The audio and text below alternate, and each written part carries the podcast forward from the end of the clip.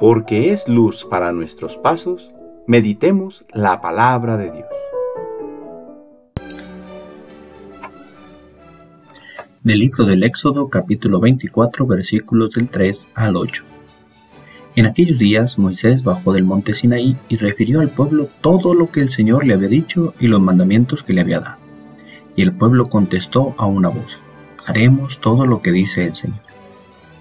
Moisés puso por escrito todas las palabras del Señor. Se levantó temprano, construyó un altar al pie del monte y puso al lado del altar doce piedras conmemorativas en representación de las doce tribus de Israel.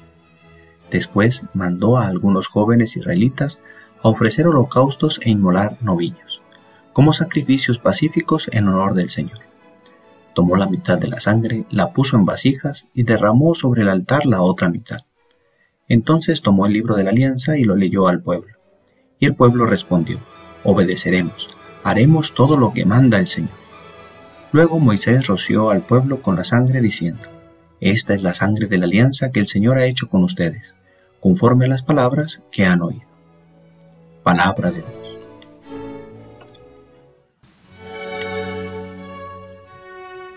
Sábado de la decimosexta semana del tiempo ordinario.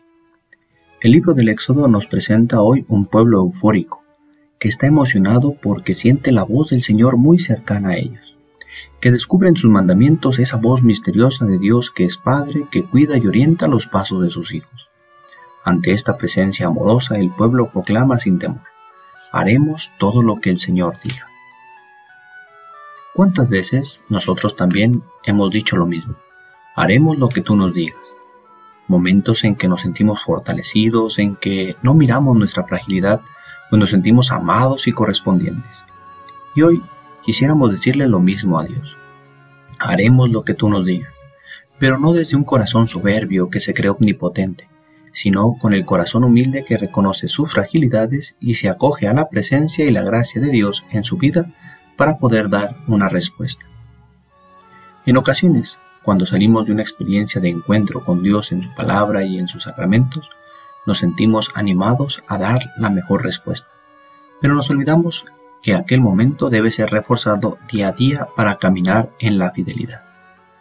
Pidamos a Dios la gracia de experimentar nuevamente su amor en nuestros corazones, para darle una respuesta confiada y que seamos capaces de reforzarla con los medios que pone a nuestro alcance cada día. El Señor esté con usted. La bendición de Dios Todopoderoso, Padre, Hijo y Espíritu Santo, descienda sobre ustedes y les acompañe siempre. Que tengan buen día.